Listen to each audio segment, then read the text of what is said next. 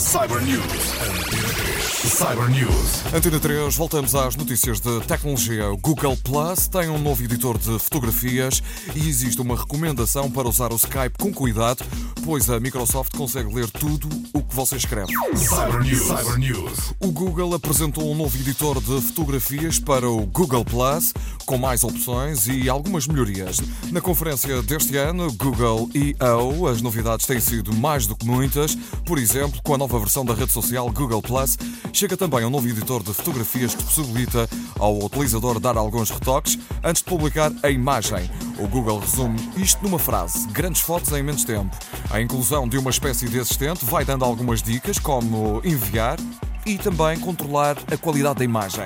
Neste teste são analisados alguns aspectos técnicos das imagens e é emitido um aviso no caso das mesmas estarem desfocadas ou serem repetidas.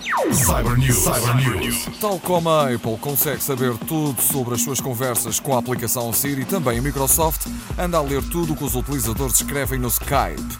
Uma empresa de segurança alemã, a High Security, confirmou através de um teste que a Microsoft consegue ler, sem avisar ou pedir autorização, as conversas dos utilizadores.